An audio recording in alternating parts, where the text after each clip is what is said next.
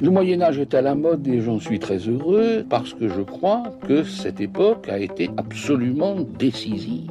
Je t'ai dit qu'elle soutenait sa thèse le 28 Une thèse euh, sur quoi? Les chevaliers paysans l'ont mis au lac de Paladru. Au lac de? Paladru Passion médiéviste, l'histoire médiévale vue par ceux qui l'étudient.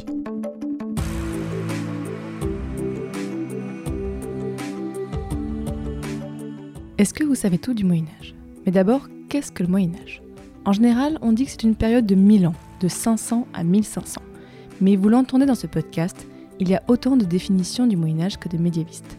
Je m'appelle Fanny Cohen-Moreau et dans ce podcast, je reçois des jeunes médiévistes, des personnes qui étudient le Moyen Âge en master ou en thèse, pour qu'ils vous racontent leurs recherches passionnantes et qu'ils vous donnent envie d'en savoir plus sur cette belle période. Épisode 41. Enki et les débuts de l'islam médiéval. C'est parti. Excuse-moi, mais euh, il y a des gens que, que ça intéresse? Dans Passion médiéviste, entre le moment où le contact se fait avec le jeune chercheur, le moment de l'enregistrement et celui de la diffusion de l'épisode, il peut parfois s'écouler plusieurs mois, le podcast étant mensuel, j'arrive souvent à avoir 5-6 épisodes d'avance. Mais mon invité d'aujourd'hui, nous avons mis plus de deux ans à trouver une date où nous étions tous les deux disponibles pour enregistrer.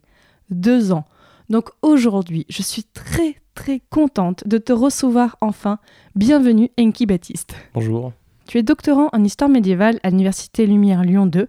À l'époque où tu m'avais contacté d'ailleurs, tu n'avais même pas encore commencé ta thèse. Je crois que tu venais à peine de finir ton mémoire. Et aujourd'hui, tu fais une thèse sur le sujet Aux marges de l'Empire, théorie et pratique du pouvoir dans l'ibadisme médiéval du 8e au 10e siècle. Et tu es donc doctorant aussi associé au Centre français d'archéologie et de sciences sociales basé à Kuwait City au Koweït. Dans cet épisode aujourd'hui, nous allons parler des débuts de l'islam, revenir aux origines si on peut dire, mais aussi sur comment se sont écrits ces premiers temps de la religion monothéiste. Donc Enki, commençons par le tout début s'il te plaît. Pour ceux qui ne l'auraient pas en tête, comment est né l'islam? Où et quand émerge cette nouvelle religion? Cette nouvelle religion émerge en Arabie, dans une région particulière, le Hijaz, qui est une chaîne montagneuse de euh, l'ouest de l'Arabie dans laquelle se situent plusieurs grandes villes importantes qui sont peuplées déjà depuis euh, plusieurs siècles par des tribus. Donc les principales villes connues de cette région sont la Mecque et Médine. Et au nord, on a également euh, les oasis de Khaybar, qui sont des oasis qui sont peuplées depuis plusieurs siècles par des tribus juives. Donc aujourd'hui, ça correspond à quel pays? Ça correspond à l'Arabie saoudite. Donc l'islam naît dans ce milieu qui est euh, géographiquement un milieu très aride, qui est un milieu euh, très dur à vivre, avec beaucoup de contraintes, peu d'eau, des euh, précipitations donc, qui sont faibles, et également euh, une zone sismique et une zone volcanique. L'islam naît autour de la personne de Mahomet, le prophète, ou Muhammad en arabe, qui est donc considéré comme le sceau des prophètes, le dernier prophète par la tradition coranique.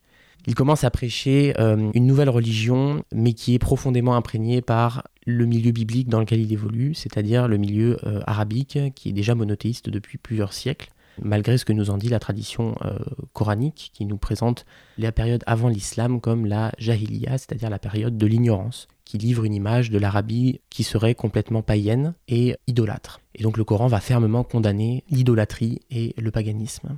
Donc Mohamed commence à, ou Mahomet commence à, prêcher dans la ville de la Mecque et il reçoit donc des révélations de euh, Gabriel ou Jibril en arabe, un ange qui est l'intermédiaire entre Dieu, Allah et son prophète Mahomet. Et donc Mahomet fait plusieurs retraites spirituelles dans une grotte dans les alentours de la Mecque pendant la nuit, au cours, du, cours desquelles il reçoit cette révélation progressivement et il commence à la diffuser dans son milieu en fait, c'est-à-dire à sa propre tribu, euh, la tribu de Quraysh. Bon, on a des soucis aujourd'hui euh, pour définir ce que c'était qu'une tribu à l'époque parce que une tribu c'est énormément de clans, de sous-clans, de familles.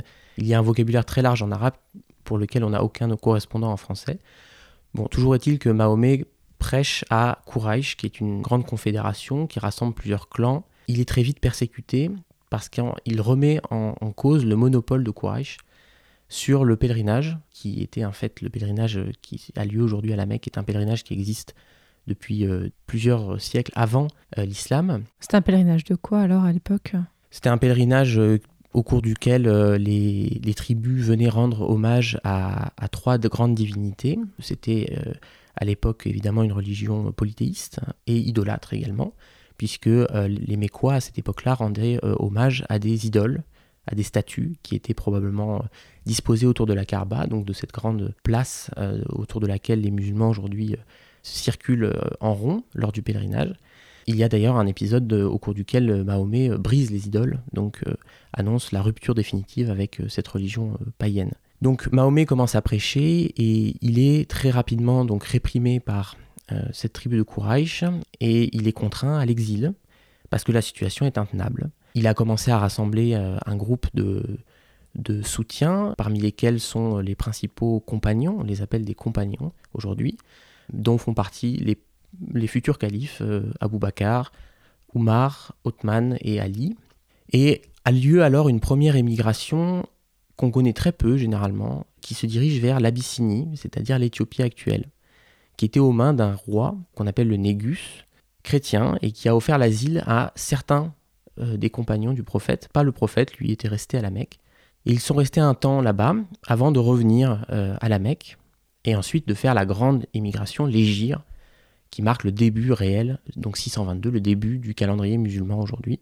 Et donc là, les musulmans partent, euh, quittent clandestinement la Mecque vers Médine, qui se situe au nord, qui est également une oasis, peuplée par trois tribus juives, les Banu euh, les Banu Kainuka et les euh, Banu Nadir, qui sont les trois grandes tribus juives de la ville, qui vivent de l'agriculture, du commerce, et qui accueillent Mahomet en le reconnaissant comme apportant une parole euh, divine. Donc Mahomet arrive dans cette ville de, Médine avec ses compagnons. Très rapidement, donc, euh, un conflit euh, advient entre les Juifs euh, et Mahomet. Il faut quand même savoir que Mahomet, pendant plusieurs années, a fait prier ses compagnons en direction de Jérusalem, probablement en pensant rallier les Juifs à son message, avant que ces derniers finissent par le refuser catégoriquement. Et là, Mahomet décide de réprimer ces tribus juives. Il exile deux autres tribus. Il détruit, et il y a des épisodes de guerre vraiment entre les compagnons du prophète, le prophète et ces tribus juives. Euh, il y a des palmeraies, donc euh, ces oasis qui représentent la richesse à, ce moment-là dans l'Arabie, qui sont rasées, détruites. Les juifs doivent donc quitter Médine. Mahomet se rend donc maître de la ville, à partir de laquelle il commence à combattre, là aussi d'une manière euh, guerrière, hein, ses propres parents, restés à la Mecque, les Quraysh. Du moins ceux qui ne l'ont pas rejoint, parce qu'il y a quand même une partie de sa famille qui l'a rejoint. Mais il commence à combattre Quraysh.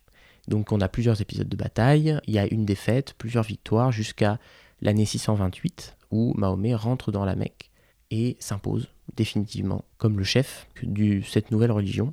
Il s'impose comme le chef de, cette euh, ce nouvel ensemble tribal qui se définit comme euh, musulman ou disons pour l'instant croyant, parce qu'on ne parle pas vraiment encore, du moins on n'a aucune attestation du terme de euh, musulman à cette époque-là. Donc là on est en 628. Mais en fait, le prophète meurt quelques années après ça. Il meurt en 632. Et si je peux le dire de façon un petit peu, euh, un petit peu familière, c'est là que les ennuis commencent au niveau des, des tensions et des scissions au sein de l'islam. Exactement, c'est à ce moment-là que, au moment de la mort du prophète, en 632, qu'arrive au pouvoir, de manière euh, un peu impromptue, le premier calife, Abou Bakr, qui doit faire immédiatement face à une grande révolte dans toute l'Arabie, du moins dans beaucoup de zones de l'Arabie, notamment le, Bahreïn, Oman et euh, la grande oasis du centre de l'Arabie, euh, la Yamama, qui sont à ce moment-là peuplées par des tribus qui ont prêté allégeance au prophète et qui soudainement euh, retirent leur allégeance en prétendant que le prophète mort, l'allégeance ne tient plus et donc ils n'ont plus à payer les impôts coraniques qui avaient été institués par le prophète. Donc à ce moment-là, Abou Bakr entre en guerre contre ces euh, tribus. C'est ce qu'on appelle les grandes guerres d'apostasie. Du moins, c'est comme ça que la tradition musulmane les présente, puisqu'en réalité, on ne sait pas réellement si on peut parler d'apostasie. En tout cas, ce qui est sûr, c'est qu'il y a un refus des contraintes financières imposées par le nouvel État médinois. Oui, c'est pas forcément en fait là une question de religion, mais plus d'impôts. Exactement, oui. Alors évidemment, l'historiographie musulmane fait passer ça pour une question religieuse. En réalité, il s'agit d'une question d'impôts, et donc les guerres débouchent cette fois-ci dès 634, euh, c'est-à-dire en fait à la mort d'Abou Bakr, il, règne très peu de temps. Ces guerres donc débouchent sur la soumission de l'intégralité de l'Arabie au nouvel État médinois et donc au calife Abou Bakr et donc à son successeur Omar, qui arrive au pouvoir en 634 dès la mort de Abou Bakr. Pourquoi on appelle ça des califes? Alors le terme est évidemment très problématique. On sait qu'on parlait de calife à ce moment-là, mais on ne sait pas exactement ce que cela recoupait. Ce qui est sûr, c'est que c'est un terme qui s'impose ensuite avec euh, la première dynastie de l'islam, les Omeyyades, mais c'est un terme qui est coranique, qui a des origines coraniques. En arabe, on parle de khalifa, ça veut dire vicaire ou successeur ou lieutenant. On a des passages dans lesquels euh, Dieu affirme que Adam est son vicaire sur terre. Donc euh, c'est comme ça que les premiers souverains se seraient appelés. Il y a ensuite un débat qui existe au sein de la communauté musulmane, savoir s'ils étaient califes de Dieu, donc Khalifat Allah, ou califes de l'envoyé de Dieu, ce qui là était plutôt une fonction du coup temporelle et beaucoup moins divine. Donc on parle de Khalifat Allah ou Khalifat Rasulallah. Et ça a fait couler beaucoup d'encre, puisqu'ensuite le terme a été pratiqué durant toute l'époque omeyyade et abbasside, et euh, on a eu des califes abbassides, omeyyades, fatimides, chiites, et donc le terme a été euh, constamment réutilisé. Parfois, euh, des souverains en ont fait un usage euh, proprement temporel. Parfois, au contraire, ils ont réaffirmé l'aspect divin de leur fonction. Et donc, c'est évidemment un sujet sur lequel la littérature est dense.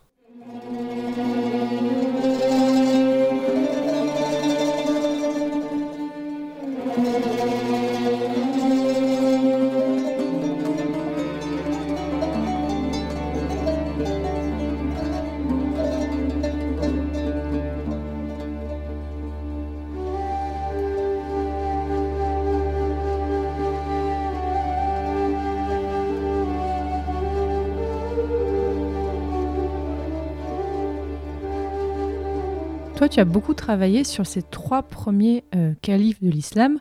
Donc là, on en était au deuxième. Comment l'empire se développe?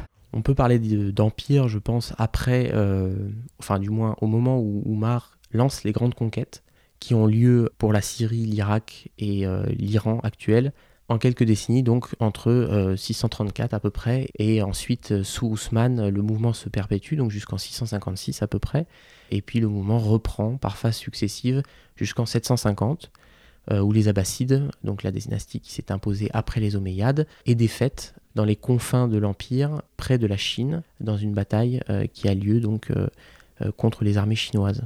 Et donc à la suite de ces conquêtes, se constitue un immense territoire qui passe sous l'autorité du calife depuis Médine. Et là, on commence vraiment à parler d'empire islamique, puisque on va du Maghreb, même d'Andalousie, d'Al-Andalus, d'Espagne, jusqu'aux confins de euh, l'empire euh, en, Asie centrale, sur les frontières chinoises. Oui, tout ça, c'est un seul empire? Oui, à ce ah moment-là, effectivement, c'est un seul empire. Il va même jusque donc au nord, euh, jusque dans les zones du Caucase. Donc c'est vraiment un empire immense qui comprend une immense mosaïque de populations qui sont encore majoritairement chrétiennes. Et tout cela est sous le contrôle de Oumar et de Ousmane ensuite, qui gèrent ça grâce à des gouverneurs qui sont envoyés dans les provinces et qui collectent l'impôt qui ont soumis euh, les principaux centres urbains. Pour ce qui est des campagnes, évidemment, euh, c'est plus compliqué de le savoir parce que les sources ne nous parlent jamais euh, beaucoup des campagnes. Mais les centres urbains sont sous, la sont sous le commandement de ces gouverneurs. Il ne faut certainement pas voir ce mouvement comme une rupture dans l'histoire du Moyen-Orient.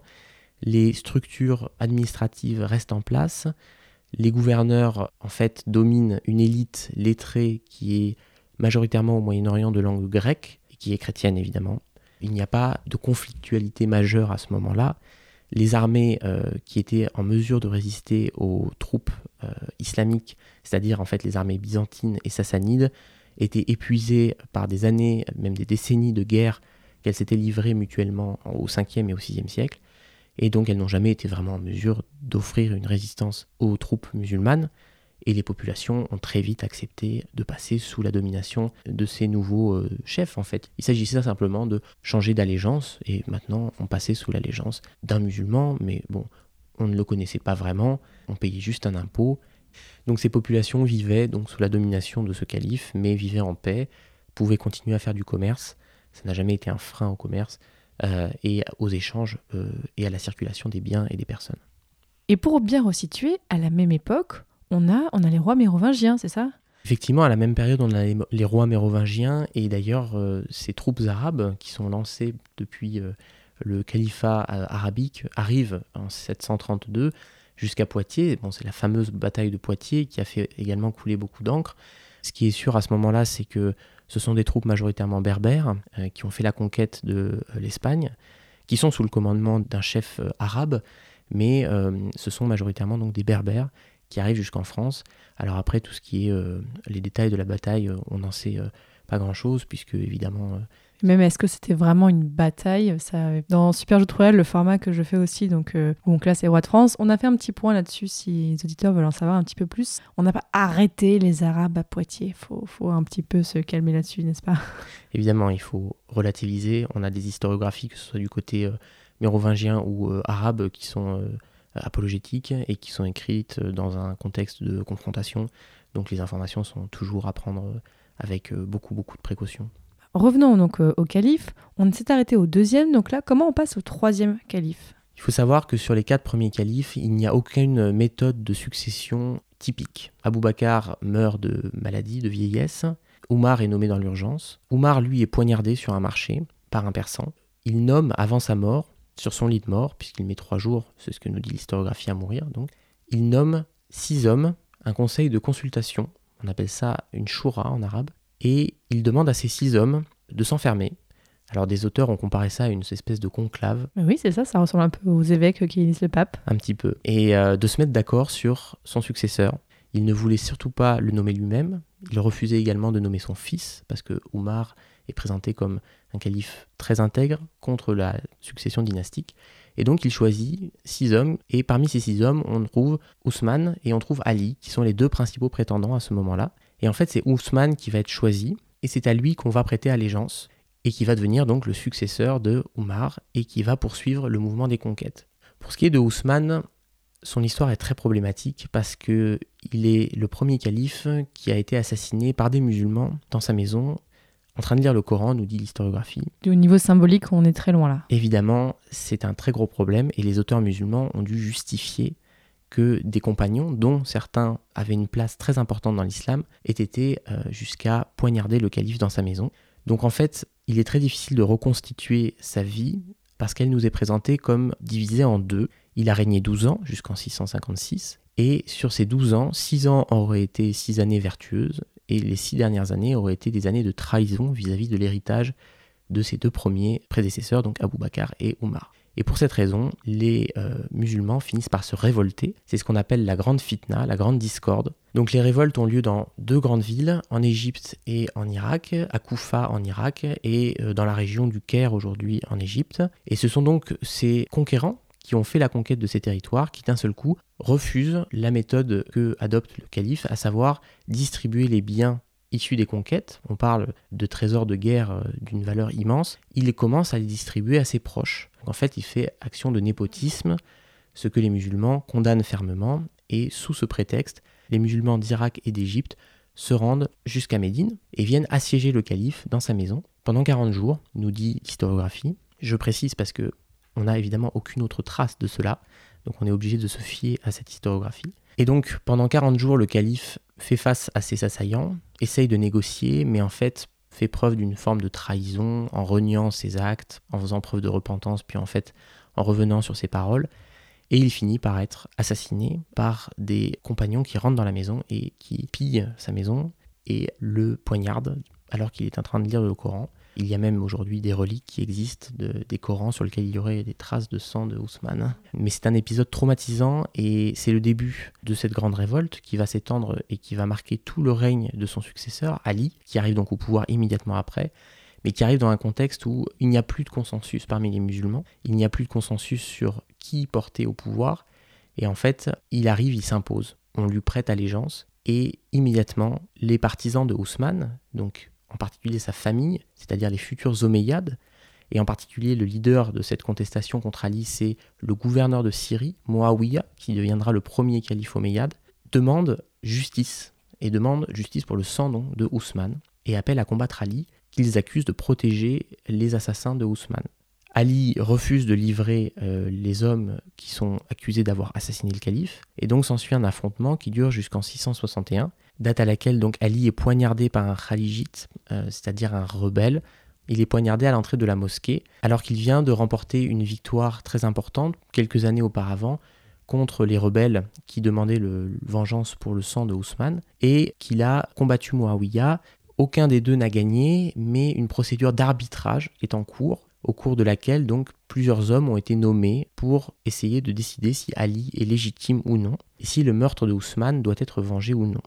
Donc en fait, on est dans une espèce de temps mort à ce moment-là. Temps mort pas vraiment, puisque en fait, au moment où Ali décide de se plier à un arbitrage humain, après la bataille de Siffin, qui est une bataille très importante en 657, qui oppose donc Muawiyah à Ali, Ali donc décide euh, de se plier à ces règles de l'arbitrage et un groupe d'hommes parmi euh, son armée décide de sortir de l'armée, c'est-à-dire de se révolter. Et en arabe, on appelle ça donc kharaja, et c'est de là que vient le terme de kharijit, c'est-à-dire des rebelles pieux qui proclame qu'il n'y a de justice que dans le Coran et qu'un arbitrage humain n'est pas valable et que c'est absolument impossible de se fier à un arbitrage humain et qui demande à Ali de se repentir, ce que Ali euh, refuse. Et c'est pour ça qu'en 661, un Khalijite décide d'assassiner Ali, tout en combattant euh, Muawiyah, bien sûr, qu'il juge tout aussi euh, illégitime, bien entendu, puisque pour les Khalijites, seul un homme porté au pouvoir par tous légitime. Et d'ailleurs, ils prennent modèle sur cette assemblée de consultation qu'avait mis en place Omar ils veulent justement une consultation générale pour que un leader puisse émerger de manière totalement légitime. Et il va se constituer donc un certain nombre de, ces, de, groupes de ces zélés. Ce sont vraiment des hommes euh, animés d'un zèle religieux très fort. Et ils ne vont cesser de se révolter pendant toute la période omeyyade. Ils vont faire beaucoup de dégâts. Ils vont causer euh, beaucoup d'escarmouches. Certains vont massacrer des populations euh, jusqu'aux confins de l'Empire, euh, en Asie centrale, euh, au Sigistan, c'est des régions d'Asie centrale, en Afghanistan actuel à peu près. Et les Omeyyades vont passer tout leur règne, c'est-à-dire presque un siècle, hein, entre 651 et, et 750, à les combattre. Et ils vont essuyer un certain nombre de défaites très cinglantes contre ces rebelles, contre ces zélés de la foi. Et c'est à peu près à ce moment-là que se produit aussi une session qui, jusqu'à aujourd'hui, au XXIe siècle, pose problème la division entre les sunnites et les chiites. Est-ce que tu peux nous expliquer un petit peu cette histoire-là? Effectivement, c'est au moment de la bataille de Siffin, donc en 657, que on commence à parler de partisans de Ali. En arabe, on appelle ça Shirat Ali, c'est-à-dire vraiment littéralement les partisans de Ali. Et ce terme va ensuite prendre corps lorsque, au sein de ces partisans, euh, vont émerger des groupes qui prétendent que c'est ses fils qui doivent être nommés et devenir des imams on parle plus de calife, mais on parle d'imam, et qu'ils sont en fait des envoyés de Dieu. Il y a une dimension divine dans l'office du pouvoir chiite, très fortement ancrée dans euh, cette fonction d'imam. Et donc pour les chiites, l'homme porté au pouvoir doit impérativement être un descendant de Ali, puisque son lignage est sacré. Certains même affirment que le prophète Mahomet avait nommé Ali comme son successeur et non pas Abou Bakr. Au tout début, euh, au, moment de sa mort en 632. Exactement. Juste avant, il y a un épisode connu dans les sources chiites euh, dans lesquelles les auteurs affirment que Ali avait été nommé par Mahomet, euh, mais que Abou Bakr et Omar ont falsifié des documents et ont mhm. outrepassé Ali pour le mettre sur la touche. Et donc, évidemment, il y a un sentiment de vengeance qui s'impose chez les chiites dès lors que Ali est à nouveau renversé et que les Omeyyades prennent le pouvoir. donc là encore, des groupes chiites entrent en rébellion et euh, ce sont des rébellions qui vont agiter euh, l'Empire islamique jusqu'à jusqu'à assez tardivement, euh, avec là encore plusieurs schismes au sein du schisme. Mais... Et du coup, qui sont les sunnites? En fait, on ne parle pas de sunnisme avant probablement le 9e, 10e siècle, donc c'est un terme qui arrive très tardivement. En revanche, on peut parler de proto-sunnisme pour définir l'islam majoritaire qui s'impose, c'est-à-dire l'islam de l'empire abbasside, avant lui Omeyyade, mais surtout abbasside. De ceux qui ont renversé Ali en fait et qui ont pris le pouvoir par la suite après les califes.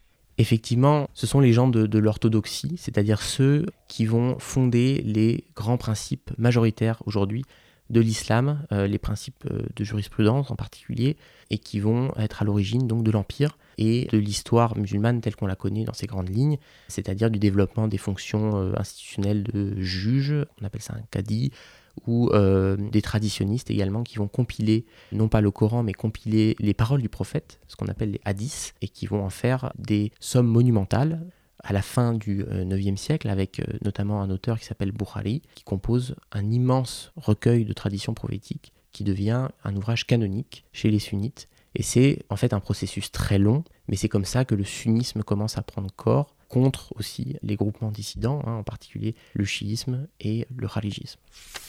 Bref, bienvenue au Seigneur d'Agonet. Père Blaise. Aujourd'hui, le seigneur Dagonet doit nous exposer le compte-rendu de l'enquête sur le Graal qu'il a menée en Judée. Le premier truc qui frappe, c'est la langue. La langue? Oui, enfin vous savez ce que c'est. On arrive sur place, boum. Mais En fait, c'est quand on commence à entendre les gens parler que là, Eh ben quoi? Là on se dit, euh, je suis pas chez moi. Enki, pourquoi tu as voulu travailler sur l'islam médiéval? Je pense que quand on, on fait de l'histoire, et surtout quand on travaille sur un sujet comme le monde arabe, qui est un sujet aujourd'hui euh, qui fait l'actualité et qui ne cesse de nous poser des questions, on est forcément influencé par euh, ce qui nous entoure. Et en fait, j'ai commencé à m'intéresser au monde arabe euh, quand j'étais euh, en licence. Je m'intéressais beaucoup euh, à la géopolitique parce que c'était le moment de l'explosion des printemps arabes et notamment du développement de la guerre en Syrie. C'était des épisodes tragiques évidemment, mais qui m'ont beaucoup interrogé sur pourquoi ces groupes armés, pourquoi cette idéologie de l'islam politique, quelles étaient un peu euh, ces grandes euh, fractures. Et progressivement, j'ai lu beaucoup sur l'islam, j'ai voulu apprendre l'arabe. Je crois que ça a été une porte d'entrée aussi euh, dans, le monde, dans le monde arabe. Et ensuite, j'ai eu la chance de rencontrer un professeur euh, à l'université de Clermont-Ferrand qui m'a aiguillé vers l'islam médiéval, non pas pour expliquer le présent, même s'il y a des connexions qui peuvent être faites, mais parce qu'il y avait aussi euh, des choses à faire intéressantes, beaucoup plus qu'en sciences politiques ou en, histoire contemporaine, où aujourd'hui, de façon très pragmatique, euh, il y a énormément de monde qui travaille sur le monde arabe. Donc je me suis intéressé à l'islam médiéval parce qu'il y avait des textes à lire et qu'il y avait un déficit de chercheurs sur cette question. J'ai fait un master donc à Lyon sur les trois premiers califes. C'est une période qui m'a alors passionné et euh, j'ai vraiment découvert euh, cette période à travers les textes. Et donc j'ai vraiment pris conscience du besoin de, revenir à ces textes, de les lire, de les comprendre. J'ai réalisé aussi tout ce qu'il y avait à faire en termes de recherche sur euh, des formes d'islam plus minoritaires, moins bien connues, et sur lesquelles il reste beaucoup de textes à lire. Et là, depuis quelques mois, tu as donc commencé une thèse justement sur une de ces formes un petit peu marginales de l'islam. Est-ce que tu peux nous présenter en quelques mots ton sujet? Moi, je travaille sur l'ibadisme. C'est généralement euh, quelque chose que l'on ne connaît pas du tout. Les ibadites se définissent volontiers comme la cinquième branche de l'islam sunnite, aux côtés des quatre grandes écoles de l'islam sunnite, c'est-à-dire le malikisme, le shafisme, le hanbalisme et le hanafisme, ou alors des fois comme la troisième branche de l'islam, à côté du sunnisme ou du chiisme. Donc. Et donc l'ibadisme, c'est une école juridique. Alors elle a des origines euh, très problématiques, on ne sait pas exactement euh, qui est le véritable fondateur de cette école. Ce qui est sûr, c'est que elle se développe réellement lorsque des imamas sont fondés. Je parle d'imamats, c'est-à-dire en fait de pouvoirs euh, similaires à ceux d'un califat, avec euh, à leur tête un imam, euh, c'est-à-dire un chef religieux et politique. Et donc des imamas se développent en particulier dans la décennie 750 en Arabie du Sud, au Yémen, dans la région du Hadramaut, qui est la région euh, qui est aujourd'hui à la frontière avec euh, Oman. Des groupes se révoltent contre l'autorité omeyyade et un imam est proclamé. Il va régner deux ans, c'est peu, mais ça pose les jalons déjà pour l'établissement d'un pouvoir ibadite. Quelques années après, deux ans après, un nouvel imam émerge à Oman. Là encore, il va euh, régner seulement deux ans, mais l'ibadisme a vraiment pris corps à Oman.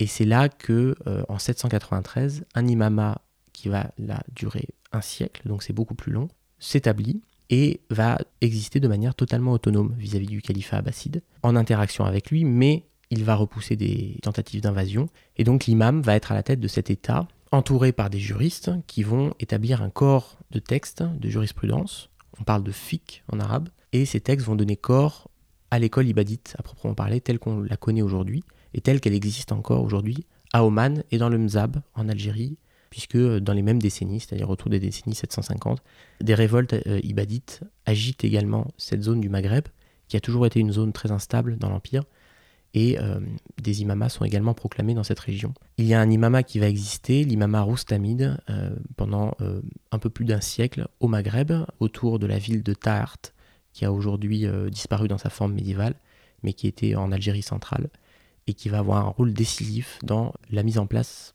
d'un commerce transsaharien, un commerce évidemment d'or, mais un commerce également d'esclaves. Et qu'est-ce que tu veux montrer dans ta thèse? Moi, je m'intéresse en particulier à la question de la théorie du pouvoir dans l'ibadisme, c'est-à-dire la construction d'un corpus de textes autour des fonctions de l'imam, c'est-à-dire comment est-ce que l'imam doit agir, comment est-ce qu'il doit se comporter, qu'est-ce qu'il ne doit pas faire et qu'est-ce qu'il doit faire, comment est-ce qu'il doit s'investir dans la guerre, comment est-ce qu'il doit traiter les chrétiens ou les juifs? Et je m'intéresse en parallèle euh, à cette euh, approche plus théorique à l'histoire d'Oman à proprement parler, puisque ça reste un trou noir dans l'histoire de la péninsule arabique. On a des recherches qui sont faites maintenant sur euh, le Yémen, mais Oman reste très peu connu, très mal connu, alors qu'il y a un pouvoir qui s'est établi là et qui a duré longtemps et qui a produit des textes et sur lequel on est en mesure de pouvoir euh, parler. Tu peux nous rappeler où se situe Oman? Oman, dans sa forme actuelle, c'est au sud de la péninsule arabique, légèrement au nord du Yémen. Donc euh, le pays partage aujourd'hui des frontières avec l'Arabie saoudite, avec le Yémen et avec les Émirats arabes unis. Aujourd'hui, il contrôle aussi le détroit d'Ormuz, qui est un détroit euh, très très important évidemment pour le commerce du pétrole. Donc c'est un pays qui est euh, à la fois extrêmement important et en même temps qui est très mal connu. Et sur quel document est-ce que tu travailles pour faire tes recherches? Les sources que l'on a pour travailler sur l'ibadisme à Oman, ce sont essentiellement des sources de jurisprudence qui ont été composées après la chute du premier imama en 893, puisque c'est au moment où le pouvoir s'effondre que l'on se met à écrire ce que doit être le pouvoir. Donc il y a déjà cette notion de l'écrit euh, vraiment euh, très importante, euh, même, même en Orient. Bien sûr, et en fait l'intérêt aussi de l'ibadisme, c'est ces documents de fiqh, bien sûr, qui ne sont pas travaillés, mais c'est aussi des épîtres qui là sont écrites avant la chute de l'imama, au cours justement de l'existence de cet imama. On appelle ça des siyars à Oman. Ce sont des textes souvent assez courts, parfois ils sont, plus longs, mais c'est plus rare, qui sont échangés entre des savants, donc c'est ce qu'on appelle des oulémas, qui s'écrivent, ou qui écrivent à l'imam pour lui expliquer euh, comment est-ce qu'il doit se conduire, quels sont les impératifs euh, qu'impose sa fonction. Et c'est une correspondance qui est très très riche, puisque ce sont des textes qui remontent pour certains au 8e siècle, ce qui en fait en fait des documents parmi les plus anciens que l'on possède pour faire l'histoire de l'islam. Et comment tu accèdes à ces documents? Oman, euh, on a la chance de pouvoir y aller euh, facilement. C'est un pays euh, très beau, très sécurisé, dans lequel les gens sont très accueillants et dans lequel il y a une culture de la recherche sur l'ibadisme. Il y a une activité de publication très importante à Oman. Ils accueillent volontiers les chercheurs qui s'intéressent à ces questions-là. J'y ai fait un saut en septembre et j'ai eu la chance de pouvoir rencontrer beaucoup de ces oulémas qui aujourd'hui travaillent à éditer ces textes et à euh, conserver les manuscrits, puisqu'il y a aussi un grand nombre de textes encore à l'état manuscrit, dont certains que j'ai pu récupérer et sur lesquels j'espère travailler. Donc tu as pu voir ces manuscrits du 8e siècle directement comme ça? Alors en fait, ce ne sont pas des manuscrits du 8e siècle, ce sont des manuscrits qui ont été euh, copiés au 18e siècle. Ah oui, très tardivement. Très tardivement. C'est une chance puisque ce sont des manuscrits qui sont beaux, qui sont lisibles, qui sont peu abîmés, mais qui sont en fait des copies de textes beaucoup plus anciens, et donc qui nous permettent d'avoir accès à ces textes du 8e siècle, du 9e ou du 10e siècle, et qui datent essentiellement, qui ont été copiés donc au 17e, 18e siècle, qui est une période de restauration de l'imama, puis de conflit entre l'imama et le sultanat, durant laquelle il y a un renouveau de la pensée ibadite, ce qu'on appelle une renaissance en arabe nahda. C'est une période très importante où on a une volonté de retour aux origines et donc de préservation de l'héritage ibadite, de l'héritage religieux, de ce qui faisait finalement l'originalité de cette école, alors que justement le XVIIIe siècle est marqué par une pénétration des influences sunnites à Oman. Mais ces manuscrits du 8e siècle, ils les ont encore? Non, il n'y a plus aucun manuscrit du 8e siècle qui est préservé. Le plus ancien manuscrit qui est conservé à Oman date du 16e siècle, si je ne me trompe pas. Il n'est pas dans un très bon état, j'ai pu le voir. Mais ce qui compte, je crois, c'est vraiment euh, le fait que ces textes, euh, même recopiés à l'époque moderne, préservent finalement cette mémoire communautaire et nous permettent d'accéder à des textes qui sont d'une valeur réellement inestimable. Mais au niveau de la copie, comment on peut être sûr que c'est une copie exacte? Est-ce qu'on peut être sûr? On peut jamais être sûr, évidemment, mais euh, il y a des spécialistes en codicologie et des gens qui connaissent très très bien ces questions de transmission de la science dans l'ibadisme, qui néanmoins parviennent à identifier la matière qui est contenue dans ces textes en la recoupant avec d'autres textes que l'on connaît de cette même époque, et cela permet de savoir que euh, ce sont des textes qui généralement euh, n'ont pas été euh, altérés. Parfois il y a des altérations, mais enfin les altérations dans les manuscrits, on, appelle ça des colophons, c'est-à-dire des choses qui sont écrites en marge de ces textes, qui ont été rajoutées parfois par l'auteur ou le copiste, et qui nous donnent des précisions sur l'époque du copiste, mais il n'y a pas un risque réel, je crois, de falsification de ces textes. Est-ce qu'il est prévu que tu retournes à Oman bientôt? J'espère y retourner parce que je crois que vivre au contact de l'environnement sur lequel on travaille, c'est quelque chose de très important. Oman, euh, c'est une géographie très particulière qui a énormément influencé l'histoire de la région.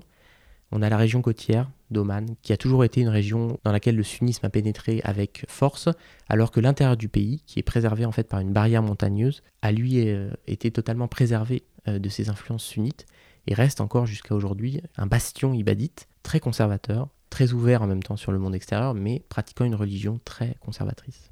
Et c'était pas la première fois que tu allais au Moyen-Orient pour tes études, c'est ça? C'était pas la première fois. J'ai eu la chance de pouvoir partir euh, trois fois en tout. Euh, cette fois-ci au Moyen-Orient, pas tellement dans la péninsule arabique, mais en Jordanie. Je suis allé euh, à l'Institut français du Proche-Orient pour faire des stages de langue arabe dans le cadre de mon cursus en, en langue arabe, deux fois pendant un mois. Et durant l'année 2018-2019, j'ai pu partir un an entier à Amman euh, pour apprendre l'arabe et être en immersion linguistique. C'est pour ça qu'on n'arrivait pas à se capter. Enfin, tu, tu, étais tout le temps trop, trop, trop loin, en fait. Exactement, oui. et donc là, tu dirais que tu parles couramment l'arabe. Tu en es où euh, par rapport à l'apprentissage, qui est très, très dur euh, pour l'avoir un petit peu pratiqué aussi Je sais que ça peut être très difficile. J'ai un enseignant qui m'a dit il n'y a pas très longtemps que pour maîtriser une langue comme l'arabe, c'était à peu près une dizaine d'années de travail pour la maîtriser complètement. Aujourd'hui, je suis en mesure, s'il fallait définir ce que je suis capable de faire, je suis en mesure de travailler sur des textes euh, médiévaux, même si euh, certains me résistent encore, parce que ce sont des textes difficiles. En revanche, pour tout ce qui est de la langue moderne, de la presse et des discussions, en particulier en dialecte oriental, euh, jordano-palestinien, euh, je suis euh, plus à l'aise évidemment. Il y a beaucoup de différences entre l'arabe médiéval et l'arabe euh, contemporain d'aujourd'hui? Il y a beaucoup de différences euh, parce que l'arabe médiéval utilise des formes grammaticales et des façons d'écrire euh, et d'agencer la phrase qui sont très différentes de ceux qu'on trouve dans la presse. Il y a eu une évolution de la langue arabe. euh, je ne sais pas si on peut parler d'une simplification, mais en tout cas, aujourd'hui, euh, l'arabe de la presse est évidemment très très différent de l'arabe des manuscrits. Mais est-ce qu'on peut comparer ça entre l'évolution entre le français médiéval et le français aujourd'hui ou c'est pas, on peut pas comparer? Le même enseignant m'avait fait la remarque lorsque je travaillais sur de la poésie euh, pré-islamique. Je galérais, hein, il faut bien le dire, parce que la poésie euh, pré-islamique c'est quelque chose de très très difficile et c'est pas forcément ma tasse de thé. Et j'avais demandé de l'aide à, à ce professeur qui m'avait dit euh, il faut bien se rendre compte que même pour les Arabes c'est difficile. Pour eux c'est par exemple comme si on mettait sous le nez d'un Français du latin. Euh, ou Ah de du latin carrément. Du latin ou de l'ancien français. Parce que moi, je peux déchiffrer l'ancien français, mais le latin, j'y connais rien du tout. Donc euh, il y a encore une différence. Il y a vraiment euh, un vocabulaire dans la poésie pré-islamique qui est euh, très très très très difficile et très rare en fait parce que on ne l'utilise plus du tout aujourd'hui. Pour donner une petite anecdote par exemple, on m'avait dit un jour que pour définir un chameau, puisque c'est évidemment l'animal de référence dans la poésie pré-islamique, il y a quelque chose comme euh, 3000 mots en arabe. Quoi? 3000 mots Oui. Ah oui, quand même. C'est impossible de tout, de tout connaître évidemment, mais c'est intéressant de savoir qu'il y a une richesse linguistique dans la langue arabe qui est... euh, on n'en vient jamais à bout en fait. Et à part la linguistique, j'imagine, quels sont les autres problèmes que tu rencontres actuellement dans ta thèse? Sur le plan purement euh, euh, formel, les deux premiers mois de thèse, je remarque que c'est un exercice solitaire. On est seul face à son sujet, on est aussi seul face à ses doutes, et il y en a beaucoup. Je pense que euh, tous ceux qui commencent une thèse euh, ou qui ont, sont passés par là le, le reconnaîtront volontiers. C'est des moments où, en tout cas pour moi aujourd'hui, euh, je lis beaucoup de choses, euh, mais j'ai encore du mal à poser des idées sur le papier. Et donc on se sent, on se sent seul, même si on, on est évidemment, on est évidemment épaulé par le directeur de recherche. On est en passe de devenir le spécialiste sur son sujet, et il faut assimiler ça sans être nécessairement complexé. Et il faut aussi être en mesure de se dire que on doit maintenant produire du savoir. Et ça, c'est quand même quelque chose de très nouveau, même par rapport à un master recherche. On nous demande quand même de produire quelque chose de nouveau, mais il s'agit surtout de faire une synthèse de l'historiographie sur un sujet quand on est en master. La thèse, c'est vraiment apporter sur son sujet et devenir la référence. Et donc, évidemment, c'est une pression. C'est quelque chose qu'on ressent, je trouve, un petit peu au début, en tout cas. Pour finir ce podcast, Anki, une question évidemment que je pose à chaque fois, mais qui là me semble vraiment particulièrement importante parce que finalement dans ce podcast j'ai assez peu parlé d'islam médiéval. Donc euh, Enki, euh, quel conseil tu donnerais à quelqu'un qui voudrait commencer des recherches sur l'islam médiéval? Le premier conseil que je donnerais, évidemment, c'est de se former de manière solide dans la langue de ses sources. C'est quelque chose qui est trop peu fait aujourd'hui. On n'imaginerait pas commencer une thèse euh, sur la royauté franque sans maîtriser le latin. C'est pareil, ça doit être pareil pour le monde arabe. Je dis monde arabe, euh, moi c'est l'arabe, mais euh, pour des gens qui voudraient travailler sur euh, les Mongols, il faudrait apprendre les langues de la cour mongole. Il faut se former dans les langues et ça fait souvent peur aux jeunes chercheurs qui commencent parce que l'arabe c'est une langue dure, c'est un nouvel alphabet, c'est des années de travail, mais c'est impératif je crois. On ne peut pas être légitime si on ne maîtrise pas au minimum la langue des sources. Et quand on maîtrise évidemment la langue orale disons, la langue d'aujourd'hui, l'arabe standard contemporain, c'est un plus puisqu'on est en mesure de travailler avec les chercheurs du monde arabe, et il y en a beaucoup, qui s'intéressent aux mêmes problématiques. Ça permet de décloisonner vraiment euh, les champs et de ne pas avoir cette espèce d'affrontement entre euh, la tradition euh, académique occidentale et la tradition académique orientale. En l'occurrence, à Oman, par exemple, il y a vraiment une production très importante, scientifique, sur lesquelles il y a des choses à redire, mais qu'il faut lire, et souvent elle est en arabe. Et donc le deuxième conseil que je pourrais donner également, c'est que en travaillant sur l'islam médiéval, quand c'est possible, c'est aussi un grand plaisir de pouvoir faire un lien avec le terrain sur lequel on travaille. Même si on n'est pas en sciences politiques, on peut aller parfois dans les pays concernés. J'ai la chance de pouvoir aller à Oman, mais il y a plein d'autres pays euh, qui sont accessibles et dans lesquels euh, on peut euh, visiter les monuments, on peut aller dans les lieux où se sont passés les événements sur lesquels on lit, et ça instaure une relation quand même très particulière avec ces sources qui je crois quand même euh, est quelque chose de très important. On vit un peu mieux son sujet quand on sait là où ça s'est passé.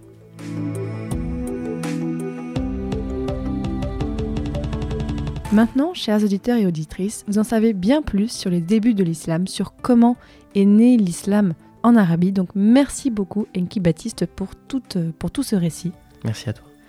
Si le sujet vous a intéressé, vous pouvez aussi aller sur le site du podcast passionmédivis.fr pour retrouver plus d'informations et aussi écouter l'épisode 33 qui porte sur la redécouverte au XIIIe siècle d'un texte de la tradition islamique, le texte de l'échelle Mahomet. Vous pouvez aussi retrouver Passion médiéviste bien sûr sur Facebook, sur Twitter, sur Instagram, mais ça c'est bon, j'ai plus besoin de le dire, vous le savez bien sûr.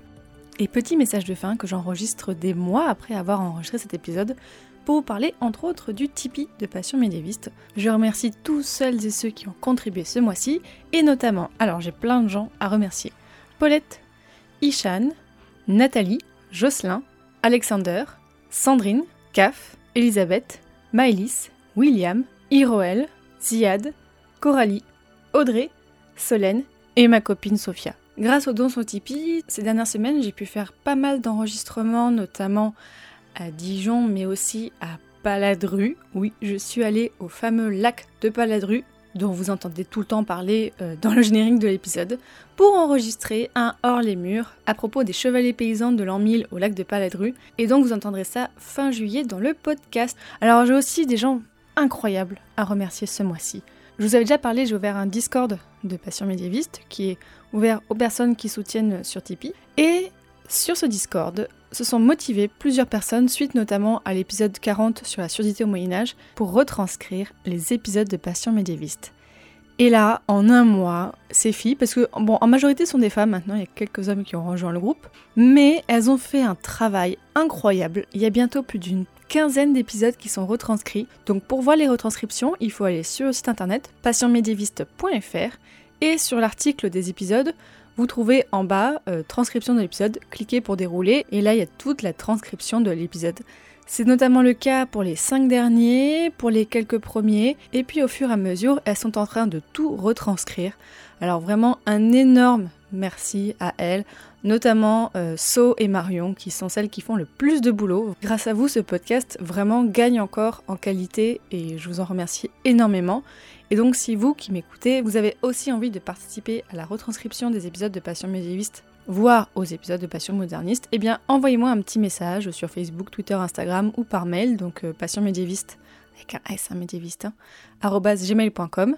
Et dans le prochain épisode, on va rester dans le domaine de la religion, mais en changeant totalement d'air géographique. On va parler de la christianisation des sociétés scandinaves en août. À bientôt, salut